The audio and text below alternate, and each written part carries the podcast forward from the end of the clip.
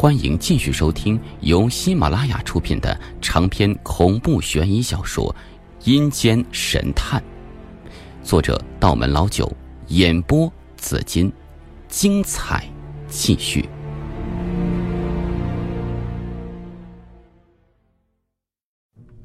孙警官告诉我，这桩案子距今已有整整十年。当时他还只是一名刑警队长，能混到今天这个位置，全靠我爷爷的帮助。我爷爷脾气古怪，轻易不会出手，但只要他出手，必定是能破案的。那是一个没有星光的夜晚，当时他去辖区派出所送个文件，这时候一个中年男人走了进来，手里拎着一个塑料袋，摇摇晃晃的，脸上泛着红晕，好像喝醉了一般。一进派出所就嚷嚷着有人要杀他，然后一头倒在地上。孙警官当时以为这是个醉汉，可是，一探呼吸，人已经死了。打开他手里袋子，里面竟然装着一颗人的心脏。死者身上没有任何的伤口，神态就像睡着了一样，没有受虐待迹象，没有中毒迹象。他的车就停在派出所的外面。车还没熄火，车上只有他自己的指纹。也就是说，他自己驾车来到派出所报案，然后死在这里。警方调查一下他的身份，发现此人竟然是本市的一名法官。厅里对这案子高度重视，把周边最好的刑警法医调来，成立专案组调查一切线索。但几天下来一无所获，连死者的死因都没弄明白。专案组里都是一些牛人呢，大家讨论起案件来争得面红耳赤，谁也不服谁。查案子也是各干各的，完全是群龙无首的局面。孙警官当时在组里是最没发言权的，所以当他提出请我爷爷出山的时候，受到一群专家的嘲笑。讥讽说：“找一个过了气的仵作，还不如去道观里请个道士呢。”就在这时候，第二个案子发生了，死者是个女的，是一名海外归来的富商。和第一名死者一样，警察在他的尸体旁边找到了一个沉甸甸的塑料袋，里面装的也是一颗心脏。侦破工作完全没有任何进展。孙警官豁出去了，带上卷宗来找我爷爷。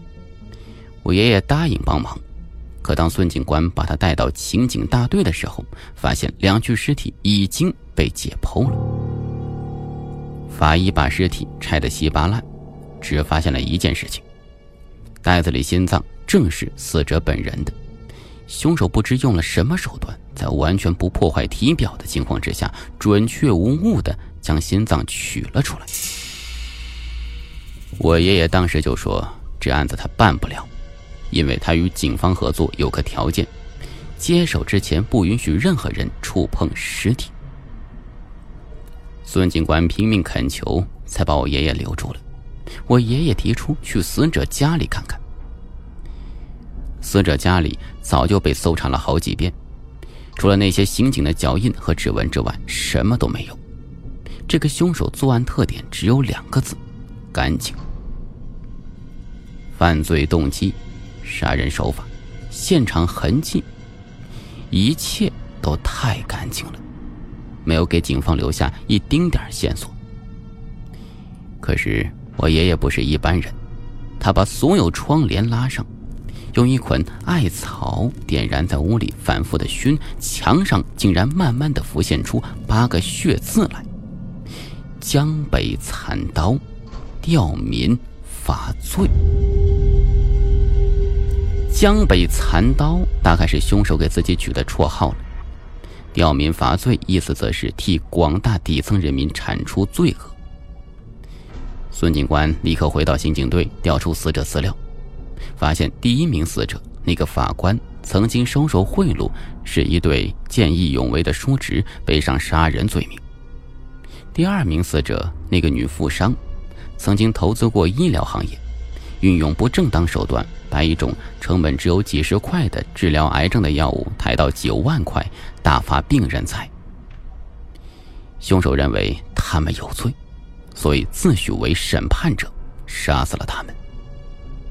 这时候，第三起命案发生了，死者是一名大学教授，和前两人一样，同样是死得有亏。他多次和自己女研究生搞上，还拍下视频威胁对方。这名教授是死在一个学术研究会上的，当时有很多记者，这案子也再也瞒不住了。经过媒体报道，大肆渲染，网上竟然有许多人崇拜起这个为民除害的杀人狂魔，说警方颠倒黑白、善恶不分，这给专案组造成了巨大的舆论压力。就算社会上确实存在许多不公，有许多坏人钻漏洞，但法律和制度是可以不断完善的，没有人有权利凌驾于法律之上。用这种恐怖手段来制裁恶人，犯下的是杀人罪，作为警察必须逮捕他。这一次，我爷爷要求第一时间验尸，孙警官不顾其他刑警反对，让他进入停尸房检验。我爷爷把自己在停尸房里关了整整一天一夜，孙警官就一直守在外面，不许任何人打扰。中途，孙警官去上厕所的时候。有个实习法医无意中推开门，看到的一幕把他吓傻了。他说：“我爷爷自己和尸体都戴上奇怪的面具，他用两根绳子把尸体牵起来，好像是在重现犯罪现场。”一天之后，我爷爷突然在停尸房里哈哈大笑。孙警官进去问他有没有发现没有。我爷爷说：“这个案子真是难倒他了。”竟然完全找不出杀人手法，活取心脏的谜他解不开，但他也不是一无所获。他说：“尸体告诉我，凶手身高一米八，身材偏瘦，三角眼，刮刀眉，高鼻梁。”这是他的原话。两人合作过很多次。孙警官自然相信我爷爷的本事，于是他发动手下全部警力，按这个特征在 H 市进行地毯式搜查。虽然没有找到凶手，但是找到了一个关键证人。这人叫张豹，以前是个黑社会混混，打死了人，靠着自己的手段只蹲了三年牢就出来了。张豹说，最近见过长这个模样的怪人，在他家附近徘徊。他害怕自己成为下一个目标，请求警方提供保护性拘留。